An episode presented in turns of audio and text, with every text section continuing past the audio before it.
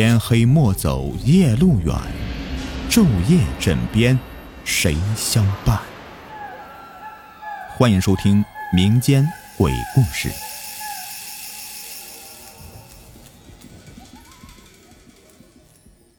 Hello，你们好，我是雨田。今天呢，来讲一个关于老家空院子的故事。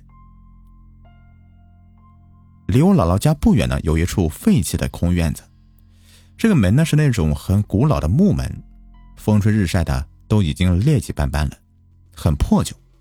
这个门上面缠绕着一个锈迹斑斑的大锁链，这门下面呢还有那种很高的门槛。我每次从那里路过的时候啊，都要趴在门缝里面往里面看，就很好奇这里面到底啥样子呀。从这个门缝呢看进去啊。就看到这满院子都长满了杂草，还能看到一个枯井，枯井上面盖着一个木板。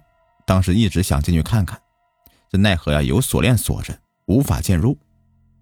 后来呀，终于是有个机会让我进到这个废弃而又神秘的院子。那次呀，就差点儿出了啥大事了。事情是这样的，我有一个弟弟。他比我小四岁。平时暑假呢，妈妈都是把我送到姥姥家的，而弟弟呢，因为太小了，就留在城里了。直到弟弟四五岁的时候，他也很想跟我一起去姥姥家住，可能是因为啊，弟弟没有见过农村的青山绿水，十分的向往，所以啊，就缠着妈妈把他也带到了姥姥家里。到了姥姥家以后。弟弟啊，对所有的事物啊都充满了好奇，连姥姥家门口的那个树墩子，他都能研究半天。后来啊，他跟着我就一起出去玩，就路过那个废弃院子的时候，自然是和我一样，特别好奇这里面有什么。我让他趴在这个门缝往里面看，然后呢，跟他讲这个院子是有多么多么的神秘，导致他的好奇心呢是一发不可收拾。非要进院子里面去看看，甚至啊，跟我是又哭又闹的。我没办法呀，就看着大门上面还锁着呢，这也进不去呀。院墙虽然是不是很高吧，但以我俩的个头，根本就不可能翻进去。其实，我也想进去看看。这么多年了，我的好奇心呢，也是有所增加的。突然，我眼前一亮。用脚踢了一下这个门下面的门槛儿，哎，果然呐，这个门槛儿松动了。于是我使出吃奶的力气，把门槛给踹开了。就这样，我跟我弟弟啊，就凭借自己瘦小的身材呢，先后从大门下面就钻了进去。终于进到了这个梦寐以求的院子里呀！因为当时是白天，虽然这个院子相当的荒凉，但跟我弟弟啊。也是并没有害怕的，各自开始在院子里面转悠。这个院子啊，就是普通的院子，挺大的，比起姥姥家的院子啊要大两倍，只是长满了杂草。但这个房子却是很精致，窗户全是那种木头雕花的，虽然呢都褪色了，但能看出来，这家人呢在这个村里一定是个大户人家。我就推门走进了堂屋。这堂屋里面还挂着字画，有两把雕花大座椅，就放在桌子的两边，就是那种传统的一个桌子，两个椅子配套的。这屋里面有很多的蜘蛛网，堂屋左右呢各一个小门，就连着里面的屋子。我还想再往里面走走看看的时候，没想到啊，院里传来我弟弟的尖叫声了，这可把我给吓坏了，我赶紧的跑出来。到院里寻找我弟弟的身影，就看到我弟弟啊，呆呆的站在枯井的旁边，一动不动。我忙跑过去，抱着弟弟就问他咋了咋了。弟弟浑身呐都在颤抖，抬头看是我就立马哭了起来，也不说话，就是一直哭。我也很害怕呀，不敢在这个院子里面多待了，就抱着弟弟从门下面就钻出去。快步的跑回姥姥家里。姥姥呢，见我们这副模样回来了。弟弟这时候啊，已经是翻了白眼了，浑身抽搐，就像是发羊角风一样。姥姥就赶紧问我们是怎么了，我把事情就一五一十的都告诉姥姥了。姥姥听后啊，脸色唰的一下子就变了。这以前姥姥一直都是笑眯眯的，这次我是第一次见她如此严厉的神色。原本以为姥姥会责备我，谁知道姥姥二话不说抱起弟弟来，掐住他的人中就往门外面跑，嘴里还一直叫着弟弟的名字。我知道自己犯了大错，坐在屋里也抽泣起来。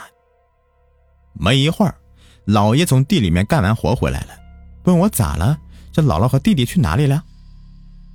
我把事情啊就和老爷又讲了一遍，老爷听了呀，安慰我说没有事儿，你姥姥出去找人了，没啥事儿。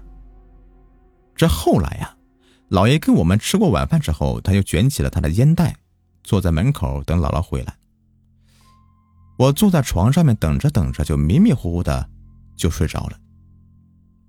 第二天呢，我一觉醒来就看到弟弟在我旁边睡着，还没醒，我赶紧下床找姥姥。姥姥在厨房烧饭呢，我问他弟弟有没有事儿，他说没事儿，都好了。姥姥告诉我呀，昨天是带弟弟去村里面的刘婶那里了，刘婶呢是村里的半仙儿，能解决这样的问题。姥姥知道呢，我们是去了那个废弃的院子，心想不妙，见弟弟脸色发黑，赶忙呢去找刘婶刘婶说呀，弟弟是被冲撞了。在弟弟的后颈那里啊，贴了个膏药一样的东西，又烧了符水让弟弟喝下，然后弟弟就睡着了。又让姥姥拿了弟弟的衣服去那个废弃的院子里叫魂折腾到半夜才回来。期间我问过我弟弟，那天到底发生了什么？我的好奇心呢就是这么强，他本不愿再提起的，奈何不住我的软磨硬泡。就说了那天的经历。那天他自己在院子里面转悠，觉得没啥意思，就跑到这个枯井旁边，就推开了那个木板，伸头往井里面看，没想到这井里面还有水呢。他正感好奇，突然他看到一只手从井里面伸了出来，并且随着这个手出现的，还有一个红衣女人。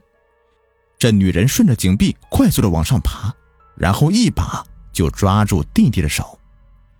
弟弟说：“直到我跑过来抱着他，那个女人才消失。”我听后也是头皮发麻呀。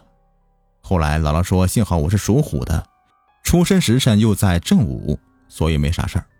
不然我们俩呢都得中招啊，有可能在那个废院子里就再也回不来了。”这故事呢讲完之后，我想到了，你看以前呢都是挖井打水喝的，那个年代呀，投井自杀或者是不慎的落入井中死亡的人有很多很多。到现在呀，就是无论是在什么地方看到这样的一个井啊，我都会觉得头皮发麻，就是伸头往里面看的时候啊，总觉得这里面有东西，或者幻想自己要是掉进去啊，被淹死的那种感觉。不知道你们是不是和我一样呢？好了，今天的故事呢就说完了。如果你们喜欢的话，记得点击订阅或者给我专辑打一个十分好评。另外呢，要通知一下大家啊，我每天晚上的九点三十分都会在喜马拉雅直播讲故事，欢迎你们前来收听支持。不知道怎么进的同学呢，到时候可以点击我账号主页能看到正在直播的按钮啊，点进来就行了。